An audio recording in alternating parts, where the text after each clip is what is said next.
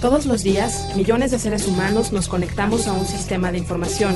Vivimos una realidad virtual donde convivimos, crecemos y maduramos. Enviamos y recibimos datos a través de una red donde nadie se conoce. Solo vemos imágenes y reflejos. No juzgamos, solo intercambiamos. Es mejor estar informado, no hay pretextos.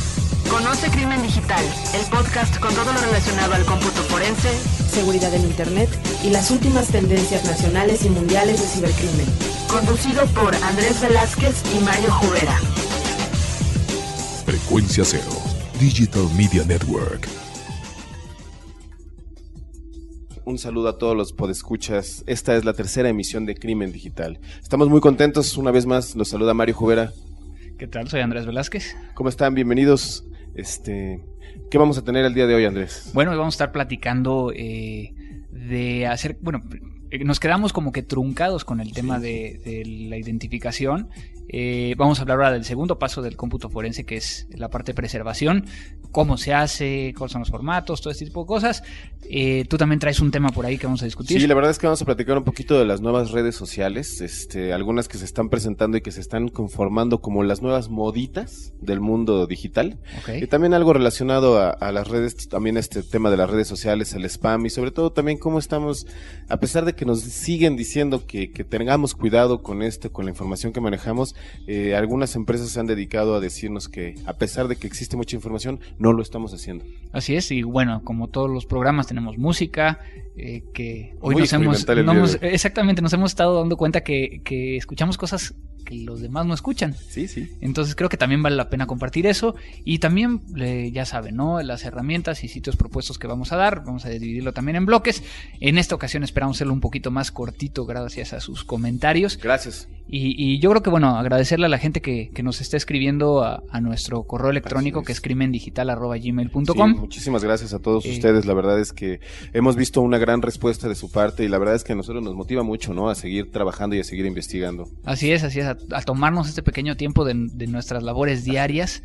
Este, también tenemos por aquí, no, para que se queden escuchando, eh, vamos a regalar finalmente Final, sí, eh, lo que habíamos prometido. Va a haber una mecánica, eh, va a haber otra por medio de Twitter que ya Mario también les va a platicar. También vamos a estar de gira. Inicia el Este, tour. exactamente. Vamos a iniciar un tour de conferencias eh, en estos primeros meses que también vamos a estar promocionando. Y bueno, a mí me gustaría a- agradecer eh, a la gente que nos envió un correo electrónico, a Henry eh, Montalbán, a, a uno apodado Newbie, que ahí nos preguntan particularmente de eh, cosas que nosotros hablamos en los otros podcasts. Ok, sí, sí. Eh, la forma más sencilla de saber y, y interpretar lo que a veces medio hablamos en español, que son las ligas o, o- o las direcciones de, de las páginas que Ah, estamos recomendando, aquí hay dos cuestiones. Uno, pueden llegar dentro de iTunes a darle clic a la I que aparece junto al podcast y ahí van a encontrar do- las ligas Las para que sea más fácil de, exactamente. de- de leerlas. Y si no, pueden entrar a, a crimendigital.blogspot.com donde ahí van a encontrar también las ligas, ¿no? Entonces es la mejor forma de... Es como, digamos, el, el- el- el material de apoyo que nosotros les brindamos a todos ustedes para que se enteren un poquito más y sobre todo si alguno de los temas les interesó, pues que de alguna manera tengan el recurso para, para investigar un poco más, conocer la herramienta o incluso, bueno, estar un poco más familiarizado de lo que estamos hablando aquí, que a veces parece chino o mandarín, ¿no? Exacto, entonces ahí viene la, cómo se escribe correctamente, incluso también vienen las canciones, en el Así dado es. caso que quieran llegar a buscarlas, por favor digan no a la piratería, vayan a comprar el disco. Exactamente, o eso es lo más importante. Este, y bueno, también tenemos aquí a Juan Manuel eh, Galván, que, que es de Querétaro, México, eh, que él está eh, tratando de ver si podemos llegar a hacer un eh, programa relacionado con la ley digital para México y su entorno en la globalización. Híjole, Yo creo que es un tema que sí vamos a tratar. Ahí sí me gustaría yo tener algún tipo de invitado. Sí, eh, claro, que Hay seguro. que cuadrarlo con, con alguien. Eh, me interesaría también que no sea nada más de México, sino de otros países. Sí. Entonces yo creo que sí podemos llegar a encontrar a alguien en, en la próxima. Vamos a trabajar un poquito sobre el tema, la verdad es que es muy interesante, sobre todo por el contexto en el que se están manejando ahorita actualmente todas estas iniciativas y todos estos procedimientos. Este, muchísimas gracias a, la persona que, nos pidió este programa y pues bueno, vamos a trabajarlo y pues este próximamente les estaremos avisando cómo va a estar la mecánica, probablemente habrá, alguna sorpresa, alguna mesa, etcétera. Exactamente. Eh, digo, al respecto, por ejemplo, ahorita se me vino a la mente rápidamente para que no nos detengamos tanto en esto.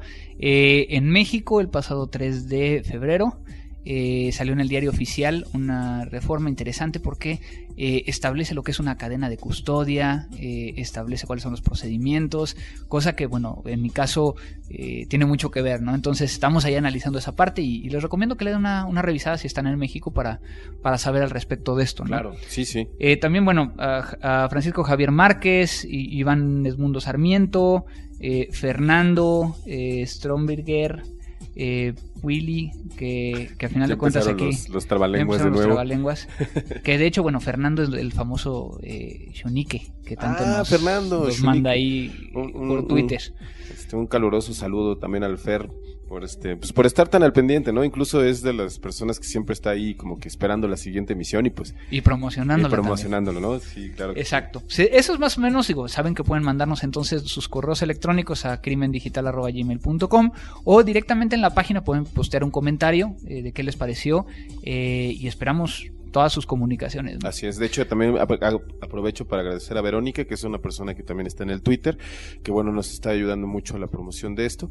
Y al, al igual a todas las personas que, que tienen el tiempo de bajarlo, la verdad es que este nos, nos, nos, nos da mucha emoción saber que, que ahí van las cosas y que les ha interesado. Pues nada más agradecerles, ¿no? Eh, Verónica es, es Berushk. Ah, perfecto. Es- ella es la- Verush, o algo así. Exactamente. Le vamos a hacer también promoción. Ella fue la que grabó todas las entradas de, de- de este podcast. Así es, para que vean que también contamos con, con profesionales locutores que nos ayudan, porque para... De manera de- desinteresada. de manera desinteresada. Perfecto. Pues entonces, este, yo creo que iniciamos con este Tercer podcast. Vámonos. Lo nuevo. Pues es- así es, Andrés. Este, vamos a platicarles un poquito de lo que hemos estado verificando dentro de Internet y sobre todo las noticias que se han estado generando últimamente. Eh, esta nota parecería como si fuera una especie como de regaño, ¿no? En donde nos dicen que las redes sociales este, siguen teniendo ataques eh, muy fuertes de, de- de malware. Eh, sobre todo que en el 2009 aumentó un 70%. O sea, la verdad es que es una cifra alarmante porque, bueno, sabemos que, que cada vez somos más usuarios de este tipo de redes y que, bueno, que estamos confiando toda nuestra información en este tipo de dispositivos y de, y de páginas. Entonces, bueno, eh, exclusivamente la empresa Sophos presenta un caso que se llama el caso de la rana, donde, bueno, simplemente es este, platicarles un poquito de que decidieron abrir un, un perfil dentro de Facebook en donde hicieron una serie de, de digamos, de solicitudes de amistad, etcétera, etcétera. Y bueno, con resultados realmente alarmantes. Eh, esto, estos, esto se llevó a cabo en, en el Reino Unido. Desafortunadamente todavía no tenemos este como que, que esta, esta cuestión de investigarlo un poquito más en México, pero bueno, sabemos que ya hay algunos esfuerzos, ¿no es así, Andrés? Así es, así es. eh, aquí, bueno, como bien comentas, ¿no? Eh, yo creo que las redes sociales, todavía no entendemos el uso de las redes sociales. Estoy totalmente. Eh, es algo que, que va a tardar por también eh, la penetración, ¿no? Por ahí también estaba escuchando esta semana en, en uno de los eventos eh, que estuvieron tuiteando y que también hay presentaciones que hay menos de 10.000 usuarios de Twitter activos en México, ¿no? O sea, hay casi Sí. el doble de cuentas, pero pues realmente nosotros no tenemos tantas activas, ¿no? Pero bueno, eso también es, es otra cosa. Pero ¿qué, qué más te, te arroja esa Sí, no, bueno, en realidad eh, lo interesante es que fue un ejercicio en donde pusieron en un, un perfil que se llama Freddy Stour, que era, bueno, la imagen de una ranita, mm, este, muy probablemente al, al estilo a la que se puso de moda hace algún uno o dos años en Inglaterra. Y bueno, los resultados que dicen es que la- el 87% de las 200 personas que, que les enviaron eh, solicitud para amistad aceptaron esta, esta solicitud. El 72% eh, contestaron o divulgaron la dirección de correo electrónico. El 72%. 32%. O sea, estamos hablando casi de 150 personas. Wow. O sea, personas que, que a final de cuentas, digo, e, es la realidad. El otro día lo estaba yo platicando, el hecho de que, de que hoy en día te puede llegar un, un, un alerta a tu Facebook diciendo únete a esta causa. Sí. Y simplemente con eso estarías compartiendo parte de tu información, ¿no? Exactamente. Y, la- y lo más importante es que, como siempre lo has dicho, no nos estamos fijando, ¿no? O sea, e incluso, mira, aquí hay, un, hay unas, unas cifras en donde dicen que el 23% eh, reveló su número telefónico, el 26% reveló su nombre de usuario para la mensajería instantánea, eh, el 84% ofreció detalles sobre la educación o lugar de trabajo. O sea, estamos Nice. revelándole todo. todo. Exactamente, y porque y realmente volvemos al punto. Eh, uno, confiamos de la gente que está en Internet. O sea, eh, pensamos que es un grupo de amigos, todos los que están ahí. Sí, ¿no? Que todo el punto mundo- número dos, pues ¿por qué subimos esa información? no Yo creo que estamos pecando en ese, en ese sentido.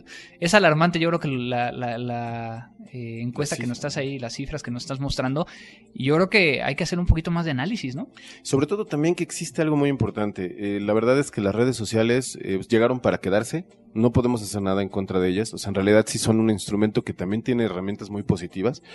Pero el otro lado es que hay que aprender a sacar lo bueno y lo malo de estas. Y como vemos, es 2009 que tengamos el 70% de aumento en el malware, quiere decir que también los criminales están viendo este potencial, ¿no? Claro. Y nosotros les estamos abriendo la puerta para que nos conozcan, conozcan a nuestra familia, conozcan a nuestros amigos, conozcan nuestros hábitos, en dónde estudiamos, eh, cuál es nuestro messenger, cuáles nuestros datos de trabajo, cuál es nuestro teléfono. Imagínense ustedes, le abrirán la puerta a una persona que trae casi casi un, este, un, un ratero, le abrirían y dirían, aparte de que me robas, te voy a dar el número de mi papá, el número de mi hermano. O sea, Sí. eso es lo que estamos haciendo. Sí, precisamente, eh, eh, bueno, hace un, un par de días me hicieron una entrevista con respecto a- Sí, al sí. tema de, de las cadenas y cómo afecta y que si realmente se recupera la gente y qué es lo que están buscando las personas en común, ¿no?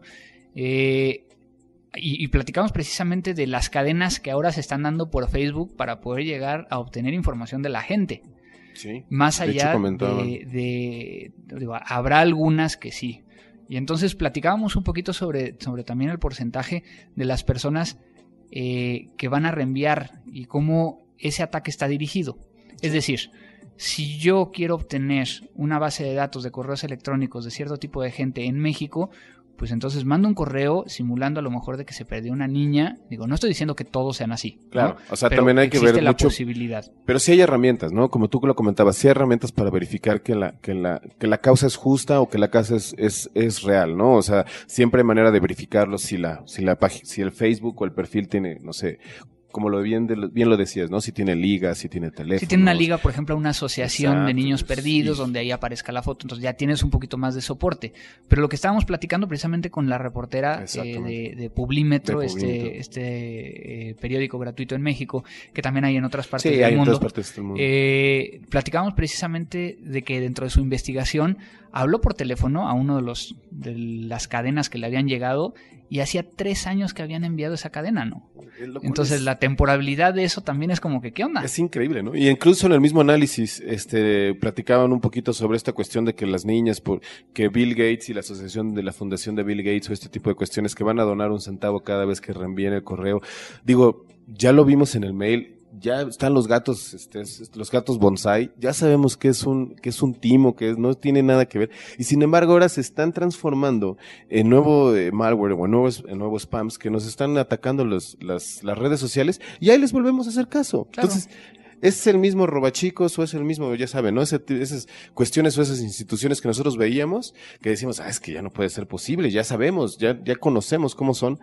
De repente nada más nos pusieron, nos pusieron, nos modernizaron y de nueva cuenta estamos cayendo. Y todos estamos cayendo, señores. Realmente hay que tener mucho cuidado, ¿no? Así es, así es. Yo creo que sí. Eh, volvemos al punto que, que, que alguna vez comentamos, ¿no? No subas nada a internet que no quieras que sea público. Eh, tengan cuidado también con sus seres queridos, porque uno de los puntos también. Hoy he estado hablando mucho de puntos, pero bueno, ya no importa. Eh, algo que hemos visto es que tú puedes llegar a estar involucrado aunque no reenvíes las cadenas, por ejemplo. Sí.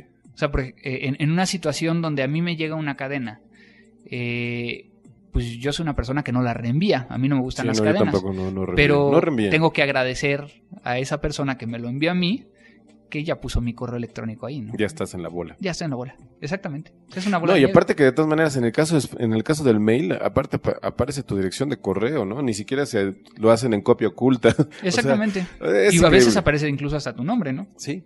Pues bueno, en realidad es un tema que se los dejo a la, a la reflexión. Nada más recuerden, aumentó 70% en un año el malware y todo este tipo de, de- de amenazas.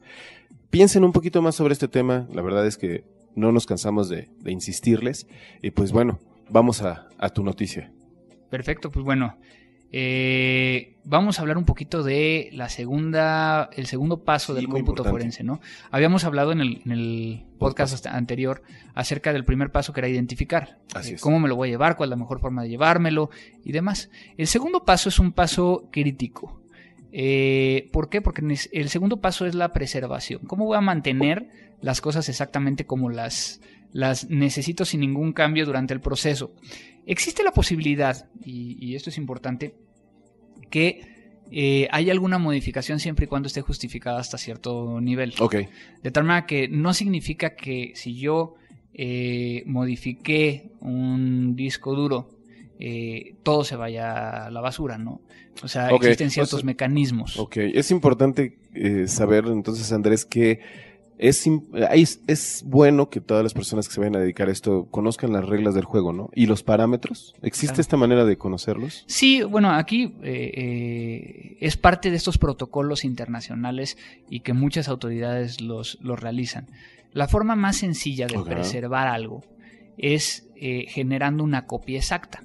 Exacto. Nosotros no le llamamos copia exacta porque una copia eh, significa otra cosa. Si yo agarro eh, un archivo, digamos que yo voy a poner, eh, voy a abrir dos exploradores de Windows, creo que es lo más fácil de poder llegar a explicar. Y yo agarro uno de los archivos, le pongo copiar y le pongo pegar en otro folder.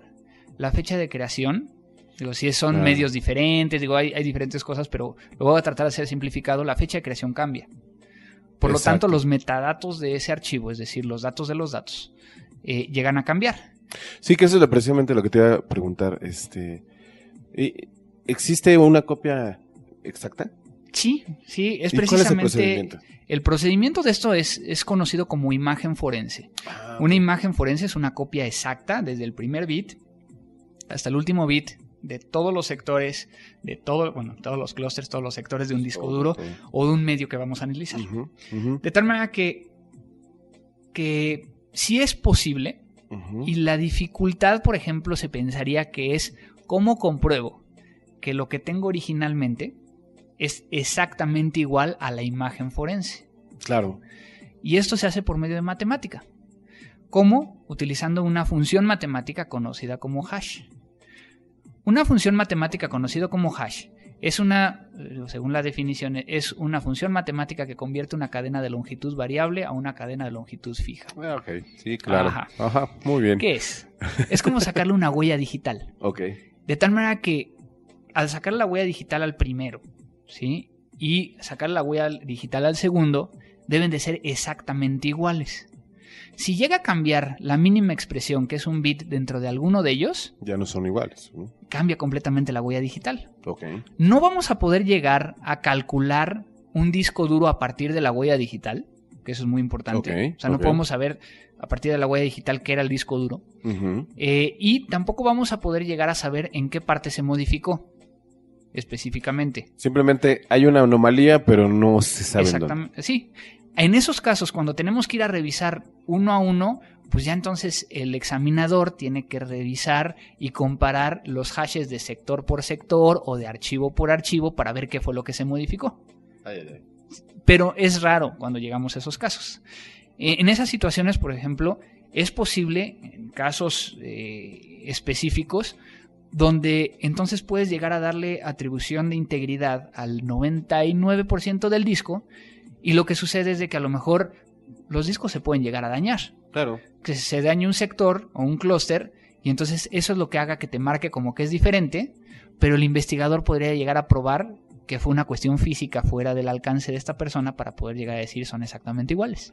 Oye, entonces volvemos de nuevo a, a esta cuestión que hemos estado analizando, ¿no? El, el cómputo forense tiene estas herramientas eh, científicas, ¿no? Que es un proceso analítico Exactamente. que, como siempre hablamos, debe, debe de tener, o sea, debe de ser consecuente un paso al siguiente. No podemos brincarnos uno al otro. No. Y, y en este caso, específicamente hablando, si tú determinas que ya tu, digo, tu, tu, este, tu disco duro, por alguna razón no está igual, también me imagino que debe de existir un proceso para saber qué fue lo que pasó, que es lo que nos estás explicando Exactamente. ahorita, ¿no? Tendríamos que validar qué- fue lo que sucedió, por qué sucedió y quién lo, quién lo realizó.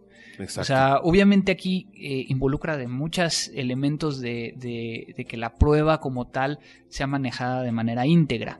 Entonces, eh, cuando nosotros pensamos en esto? Lo puse en el, en el esquema más común, un disco Claro. duro, ¿no?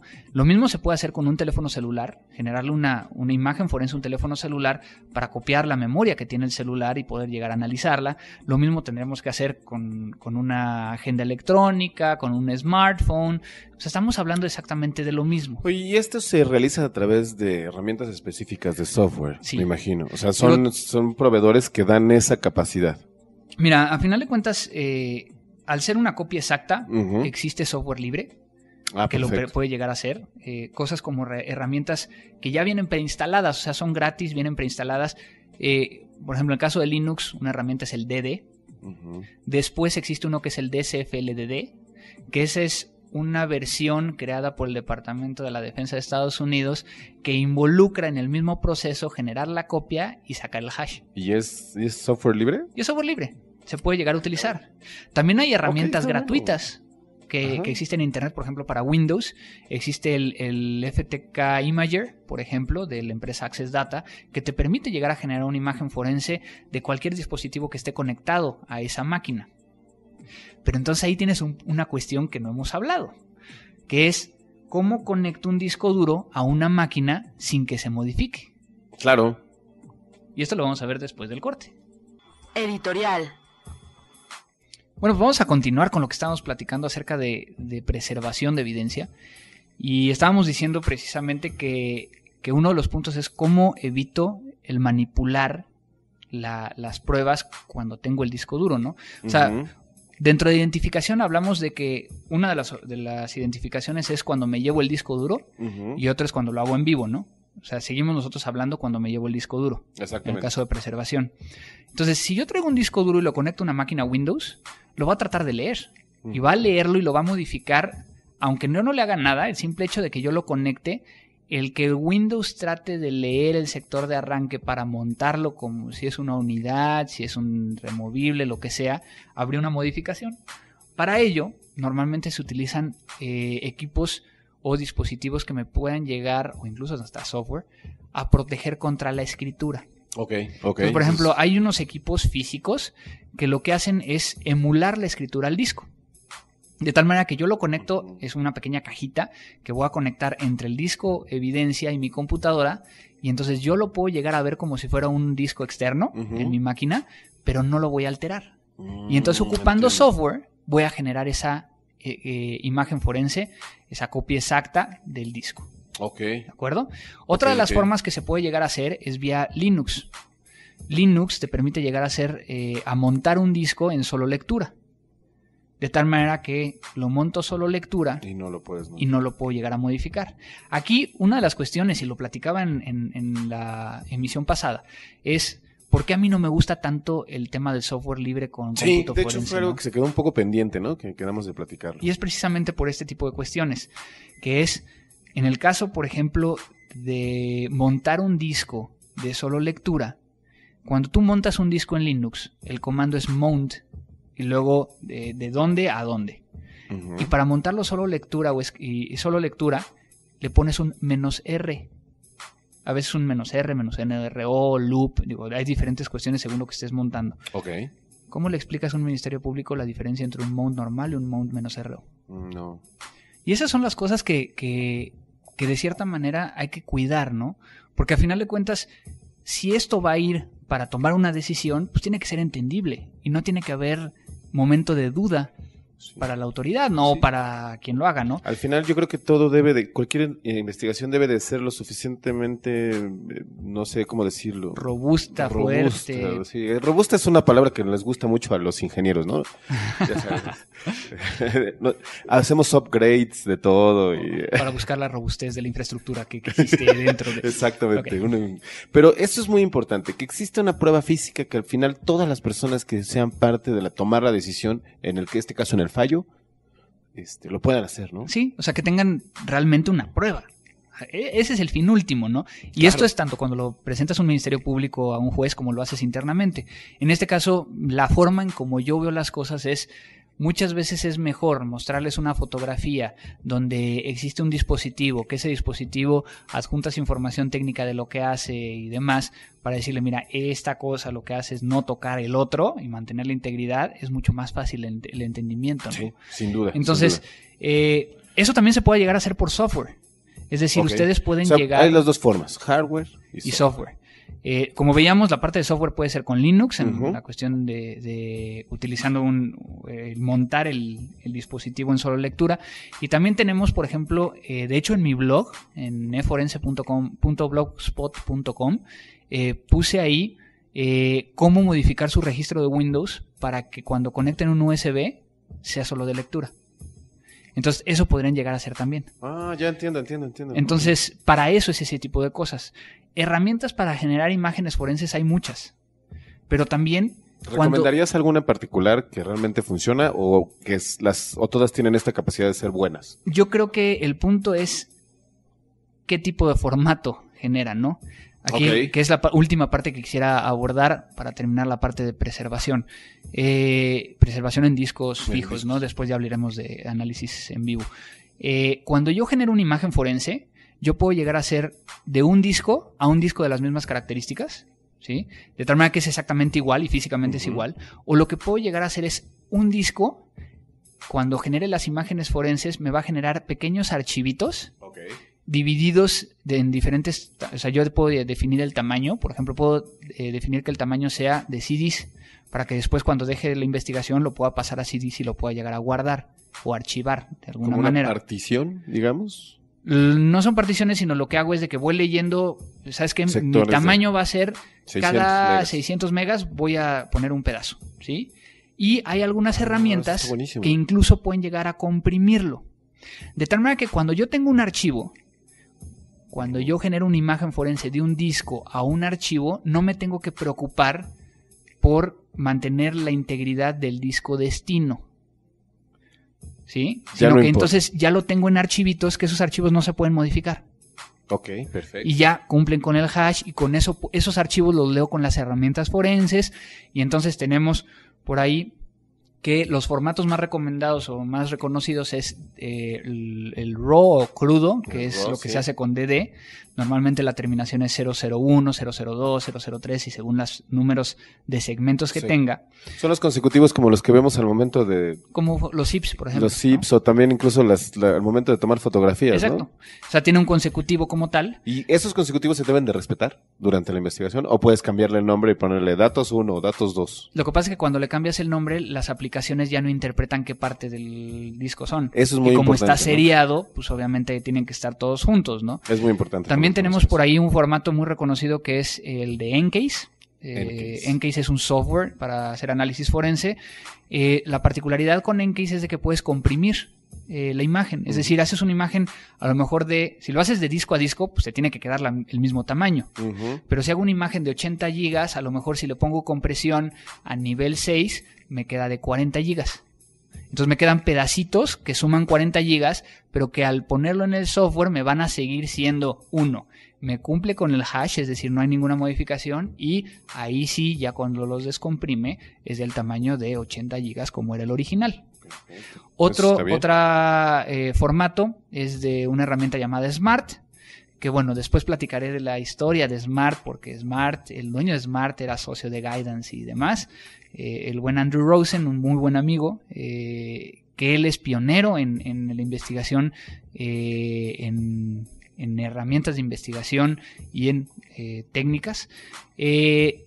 También hay formatos propietarios de Encase, de Access Data y demás. Lo importante es de que las herramientas que ocupen soporten los múltiples formatos. Eso es muy importante. Esa es la parte más importante. A ver, Andrés, entonces rápidamente vamos a hacer una recapitulación. Durante todo este proceso existen herramientas de hardware y de software. ¿sí? ¿no? Después de aquí, ¿qué más tendríamos que hacer para preservar la evidencia y poder llevarla? a Lo más importante es generar una copia exacta que es llamada imagen forense. Exactamente, Eh, la imagen forense la es muy imagen forense importante. es muy importante. Eh, es muy importante eh, calcular el hash para poder llegar a validar que es exactamente igual. Y lo único que me hace falta, y con esto cerramos, es la cadena de custodia. Que es cuando yo recibo el disco, eh, tener un formato de quién me lo está entregando, cuándo, en qué condiciones. Si yo voy a ese disco a generarle una imagen forense, todo documentarlo. Ahí es donde inicia la cadena de custodia y es documentarlo. La cadena de custodia lo habíamos platicado desde la, la parte de... de- Desde la primera vez, ¿no? Desde, Ajá, digamos, es- de- que fue la detección. No recuerdo exactamente cómo le habíamos ¿Qué puesto. pasó? No vas a ver. No voy a clases. Identificación. Identificación, perdón, perdón, sí, sí. Entonces, desde la identificación hay que empezarla, hay que mantenerla durante todo este proceso. ¿sale? Perfecto, pero lo vamos a analizar entonces en la próxima emisión. En la próxima emisión vamos a hablar de análisis en vivo y vamos a hablar de algunas herramientas ya en particular para todo este tipo. Y también sabes que, que este, nos platiques más de Smart. Estaría interesante Sí, sí, Smart es una herramienta muy interesante. eh, corre actualmente sobre Linux, también ya va a empezar a correr sobre Windows. Y particularmente quiero platicarles de Andrew, Órale. una persona muy interesante que incluso voy a tratar de ver si podemos llegar a hacerle una entrevista y la traducimos. Buenísimo. Recomendación de sitios y herramientas en Internet. Bueno, yo les traigo el día de hoy una recomendación. Es un sitio eh, que nosotros hemos ocupado en algunas ocasiones. Es una ayuda más eh, de lo que alguna vez hemos platicado de, de investigar o rastrear correos electrónicos. Ah, ok, ok. El sitio se llama Read Notify y es un sitio donde tú registras tu cuenta de correo electrónico que normalmente utilizas. Tiene un costo, eh, sin embargo hay una versión de, de prueba. Y entonces lo que haces es de que cuando quieres llegar a saber si alguien abrió, reenvió, imprimió tu correo electrónico, este, lo haces por medio de este servicio. De tal manera que yo te envío un correo electrónico.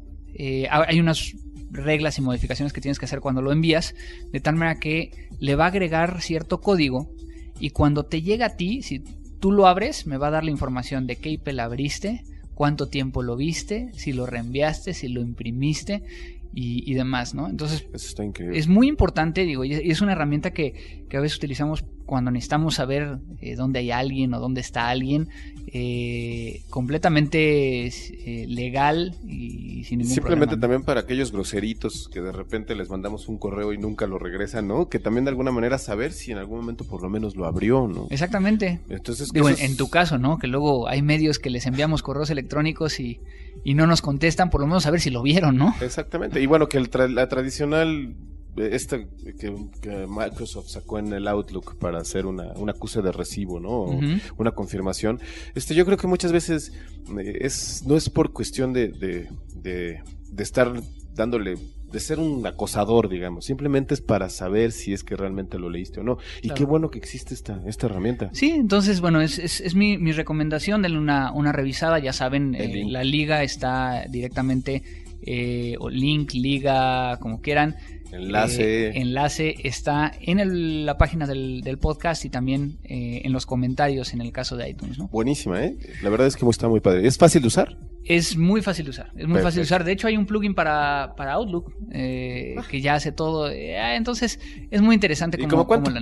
Más o menos, como de cuánto es el sapo. de cuánto es el sapo. eh, pues lo que pasa es que hay, hay como que cuentas que son corporativas, hay cuentas que son personales, pero por ejemplo una cuenta corporativa eh, que es Premium Subscription está alrededor de 36 dólares cada uno. Buenísimo. ¿Es un año? Es un año. Perfecto. Sí, así es.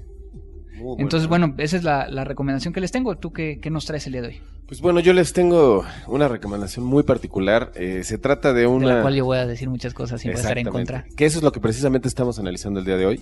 Eh, se llama The Form Spring, que es esta nueva, este nuevo hijo de Twitter. Putativo de Twitter. Twitter. en donde, bueno, de lo que se trata es, es un chismógrafo en donde tú este, das de alta tu, tu, tu usuario a través de, de- de un sencillo formulario, como es en el caso de Twitter, y todas las personas, ajenas o no, eh, pueden hacerte una pregunta, la que sea. Y tú decides si la Y contestas. tú o no. decides si las contestas o no. Y aparte, pueden, las otras preguntas pueden ser anónimas o pueden ser de algún otro usuario. ¿Qué les recomiendo? Que lo vean, que lo analicen y sobre todo que vean si realmente es algo que quieren y desean instalar y, bueno, Usar. explorar. ¿Qué es lo que realmente les, les estamos dando con esta, esta, esta sugerencia? Es que no todo es moda, no todo es el paso siguiente para estar a, a la vanguardia, como en el caso de que eh, ahorita todas las personas que están en Twitter, sobre todo, es que de repente ya están buscando cosas para ponerse más a la vanguardia o ser los, los primeros. Eh, les quiero decirles que pues probablemente es una herramienta divertida, es interesante, sobre todo si tienes ahí, ya sabes, alguna conquista pendiente o algo que siempre le quisiste preguntar a tu artista favorito. Pero no sé, ¿tú Bueno, qué opinas? A ver, ahí viene el papá regañón. No, no, no, está bien. No lo utilicen. ¿Por qué? Porque al final de cuentas es una forma muy sencilla de que alguien más obtenga información personal de ustedes. Así es. Entonces, eh, y esto es, es- es muy sencillo porque sí, está muy, está muy interesante en cuestión de que es una forma más de poder llegar a saber lo que los demás quieren saber de ti. Eh, a mí me lo, han, me lo han dicho, oye, ¿por qué no te inscribes a, a, a Farm Spring para que entonces te podamos llegar a hacer preguntas puntuales? Pues sí, pero eh, puede llegar a ser de que sin querer yo divulgue información que no debería. Entonces, bueno, es una y- cuestión yo creo que con No, cuidado, ¿no? es muy válido. Yo creo que tu punto es- en realidad es muy importante. Sin embargo, yo creo que también hay que pensar que siempre existen otro tipo de procedimientos para hacer este tipo de preguntas. Pero por el otro lado tenemos en el caso específico de que tal vez tú quisieras preguntarle a Beyoncé o a tal vez a Muse o a, a, no sé, a los Strokes alguna pregunta y que ellos te la contestaran, tal vez podría ser una herramienta que sí estaría padre para ese tipo de cuestiones, ¿no? En donde existe tal vez una cuestión interactiva que podría ser de valor, pero digo, yo creo que una... Es válido un- ambos, Digo, nosotros una, pero es como simples mortales de este planeta, es, es muy chistoso que nos estén preguntando, pues, no sé, o sea, es que no tienen una idea de las preguntas. que Una nos- cuestión, eh, si yo te preguntara vía Farm Spring, ¿dónde trabajas? ¿Contestarías? No, definitivamente no. Pero a lo mejor en, en, eh, qué es lo que haces diariamente, a lo mejor sí. Sí, y yo creo Entonces ya ahí estás dando más información de la que muchas veces debería. ¿Qué te gusta? ¿Qué te gusta hacer todos los días? O sea, digo, también definitivamente no sabemos, como siempre lo has comentado, quién está del otro lado de la computadora, ¿no? Entonces hay que tener mucho cuidado. Yo creo que ese es uno de los temas más importantes. Yo digo que sí le den una ojeada, como siempre. Piensen antes de, de- de ser los de la vanguardia. Y como dice Andrés, piensen mucho qué harían o cómo lo manejarían en caso de que estuviera aquí. O sea, ya digamos, cómo se manejaría una situación real, ¿no? No nada más lo bajen porque su amigo lo tiene, no nada más lo bajen porque todo Porque el el- mundo, está todo el mundo lo tiene, ¿no? Porque lo está presionando. Es- Y, y yo creo que sí, en algún momento a mí me gustó mucho la idea de cómo se podría utilizar, sobre todo para hacer preguntas tal vez a, a escritores, a, no sé, a, a directores de cine. Eso estaría padre, a mí sí me gustaría hacer eso. Perfecto, perfecto. Pues bueno, ¿qué más, qué más traemos ya para terminar el podcast? Creo que tenemos dos noticias importantes Sí, para bueno. la gente. Vamos a empezar, ¿qué te parece con el primer tour? El primer tour. El, el, el Crimen Digital Tour, que inicia con una serie de presentaciones ahora en el mes de marzo, a partir del, del 18 de marzo. Este, Andrés, este, y bueno, el equipo de Crimen Digital viajará al, al Bajío, ¿no? Exactamente, digo, esto, esto fue una cuestión muy interesante. Normalmente eh, en estas fechas, eh, no sé por qué, pero se juntan los congresos de universidades. Entonces, en esta ocasión nos contactaron tres universidades en particular, eh, las cuales pidieron una, una conferencia. Entonces, vamos a estar hablando acerca de, de cómputo forense, de los delitos informáticos en, en esos lugares, a los cuales pues, les invitamos que si tienen la oportunidad de ir, que, que vayan. Y eh, casualmente elegimos, bueno, entre elegimos y entre se dieron las circunstancias para que fueron tres del Bajío. Exactamente. Entonces, ahorita estamos terminando de planear la logística de cómo vamos a ir. Sí, Eh, la verdad es que Mario nos- me va a acompañar. Nos hubiera, nos hubiera encantado mandarnos por mail o por attach o un you send it, pero pues la verdad es que todavía no se puede. Sí, de hecho, bueno, eh, dentro de la logística está el hecho de que yo vengo llegando de Argentina, eh, prácticamente del aeropuerto paso a bañarme rapidísimo, a darme una ducha Sí, rápida sí te lo agradeceríamos las personas que Este- y subirme. Todavía no sabemos si nos vamos a ir en avión, en, en camioneta, en coche, en burro en lo que sea. Pero ahí vamos a estar. Digo, ¿no? lo más relevante es como lo dices. O sea, no importa cómo lleguemos, pero lo importante es que vamos a llegar. O sea, la verdad es que nos encanta esta idea de que a través de Andrés se abra un, un, este, un canal con las universidades, que se abra un puente de comunicación con todos ustedes. Eh, El 18, vamos a llegar a Guanajuato. Exactamente. Es en el Instituto Tecnológico Mundial eh, Ajá, de, Guanajuato. de Me Guanajuato. parece algo así. Este, yo de todas maneras ahorita les, eh, les doy el dato en el blog. Ok. Eh, después vamos a ir, ese es el 18, el 19 vamos a estar en Morelia. que es en el TEC de Monterrey de Morelia. Gracias, en el Tec de y Monterrey. después el, 20. el 20 En eh, Guadalajara. En Guadalajara. Igual también en el cerramos. TEC de Monterrey. Está bien, digo, aquellos que, que incluso ya han visto las presentaciones, voy a sacar nuevas cosas eh, que he estado planeando. No voy a dar muchos detalles porque sí va a estar sorpresivo. Eh, hay cosas interesantes que, que voy, a, voy a traer. Eh, y esperamos verlos ahí, que, que traten de, de que si van a estar por, por ahí puedan llegar a ir a estos congresos. No nada más voy a estar yo, o sea, va a haber muchas Sí, claro. ponentes importantes que pueden llegar a, a ir a ver. Entonces les recomendamos eso y, y ¿qué más? Y la verdad es que durante esto, eh, bueno, durante estos con, eh, que nos da el eh, pie a la segunda parte, que es durante estos congresos, estas presentaciones, vamos a estar haciendo algunas trivias, que estas también se hacen extensivas a Crimen Digital, su podcast favorito. Eh, bueno, la verdad es que les vamos a invitar a que, a que a través de una sencilla trivia, Andrés, Ok.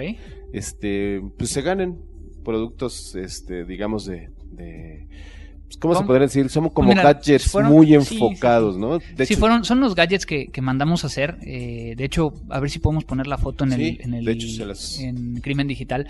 Eh, es un protector contra eh, conexiones de USB. Exactamente. Es decir, es una un pequeño dispositivo como si fuera una memoria. Es un bloqueador. Es un bloqueador de, USBs. USBs. Que lo que hace es de que eh, es como si fuera un USB. Sin embargo, al conectarlo, le aprieta uno de los lados y la punta del USB se queda ahí bloqueando, de tal manera que nadie más pueda llegar a conectar otro USB. Y también te vamos a tener candados de USB. Los candaditos es un pequeño candadito así como de maleta. Exactamente, como de los Samsonite, ¿no? Exactamente, que tiene el orificio donde va, donde conectas un USB, pero realmente lo que va a hacer es, es bloquearlo de tal manera que con, por medio de una combinación de tres dígitos como las de las maletas, no puedas llegar a quitar el candado eh, sin tener la contraseña correcta. Y lo que hace es de que no puedes llegar a utilizar ese, ese USB. Entonces, Son elementos de seguridad muy útiles. La verdad es que sí, sí, sí. Entonces tenemos ahí unos para regalar. eh, entonces, ¿cómo le vamos a hacer? Claro que sí, mira Andrés, pues lo más importante es a través ya sea de correo electrónico o, in- o este también nos pueden contactar en el en el Twitter. ¿Te parecería bien en No, el yo creo que va a ser mejor por correo, Por correo electrónico para que sea Vamos más a- fácil de... Vamos a dejarles por correo electrónico. Es- nos gustaría mucho que nos, que nos respondieran la siguiente pregunta. Es- ¿A cuántos? Vamos a poner las reglas primero. ¿Cuántas personas? A las tres primeras personas o- que vayan a ir a alguno de los congresos. ah, exacto. Eh, porque se los vamos a entregar en el congreso. Ajá. Entonces, que vaya alguno de los tres congresos que, que hemos mencionado. A las primeras tres personas que nos, nos contesten la siguiente pregunta, les vamos a eh, regalar eh, uno de estos dispositivos. ¿Te parece que sean... O vamos a hacerlo de cuatro personas. Claro. Dos, dos, dos bloqueadores y dos candados. Dos candados. ¿Sale? Exacto, me parece perfecto, está muy Entonces, bien. pues, ¿cuál es la pregunta? Bueno, la pregunta es, durante, en uno de los podcasts nos referimos a una herramienta. Queremos saber cuál es el nombre del desarrollador de Coffee. Exactamente, un amigo. Ahí que, que hasta nos burlamos de su nombre. Exactamente. Pero Mándanos, este- Mándenos mucho, mándenos el mensaje, mándenos el mail y bueno, ahí les explicamos un poco más de cómo podría ser la mecánica de entrega. Sin embargo, de todas maneras, o sea, lo más importante es eso, ¿no? Que estén durante los congresos Exactamente, para que también podamos llegar a saber y conocer quién nos está escuchando. y si no, de todas maneras podemos ver si encontramos algún otro camino. Así es. así Pero es. ahorita es eso. ¿eh? Les repito la pregunta. ¿Cuál es el nombre del desarrollador de Coffee? Perfecto. Y bueno, también este, vamos a tener otras trivias, ¿no? Eh, vía Twitter eh, vamos a, a buscar trivias. De hecho, eh, por ahí mi agenda ya dice que en marzo voy a Colombia, a ver, es Colombia, Argentina, este, Morelia, Guadalajara, Guanajuato. Y también vamos a estar, bueno, terminando esta famosa gira, me voy corriendo a, a Santiago de Chile. Eh, entonces, pues vamos a estar viajando por toda América. Entonces, igual y podemos hacer. eh, sí, yo creo que ahí sí, mándenos un Twitter de nos gustaría que fuera en Bogotá o en, en Cali o en donde sea, para ver si podemos llegar a hacérselos llegar hasta allá. Y este, hacemos trivias vía, vía nuestros Twitters, Sí, ¿no? claro, aprovechando tu- tus viajes, puedes también hacer un poco de mensajería y este y entregar, y entregar los productos. No, a ver, lo más importante es que sigan en contacto. Recuerden, escríbanos por favor a crimendigital@gmail.com. También está el blog, el, el- Mi blog que es eh, forenseblogspot.com y, Y la el página de Crimen Digital que es crimendigital.blogspot.com. Eh, ya tenemos crimendigital.com, pero todavía no lo activo, entonces yo espero que ya este, en un par de semanas pueda llegar a hacerlo. Eh, suscríbanse a iTunes, es la forma Sí, más sí, la verdad sencilla de, bajarlo, porque entonces se baja automáticamente y lo pueden llegar a escuchar. Eh, de todas maneras, en la página de Crimen Digital, ahí lo pueden llegar a escuchar directamente en la página o bajarlo en MP3. Y pues creo que vámonos. todo. Pues vámonos. Muchísimas gracias a todos por habernos escuchado. Nos vemos este próximamente. Recuerden, aquí estamos para servirles y pues Muchas gracias. Esto muchas fue gracias. Crimen Digital. esto fue Crimen Digital. Esto fue Crimen Digital. Frecuencia Cero, Digital Media Network, www.frecuenciacero.com.mx. Sick of being upsold at gyms? My guy, you're currently a base member. For $90 more, I can upgrade you to our Shred membership. For 130 more, you'll be a Swole member. And for just $300 more, you'll reach Sweat Platinum. At Planet Fitness, you'll get energy without the upsell. Never pushy, always free fitness training and equipment for every workout. It's fitness that fits your budget. Join Planet Fitness for just $1 down and $10 a month. Cancel anytime. Deal ends Friday, May 10th. See Home Club for details.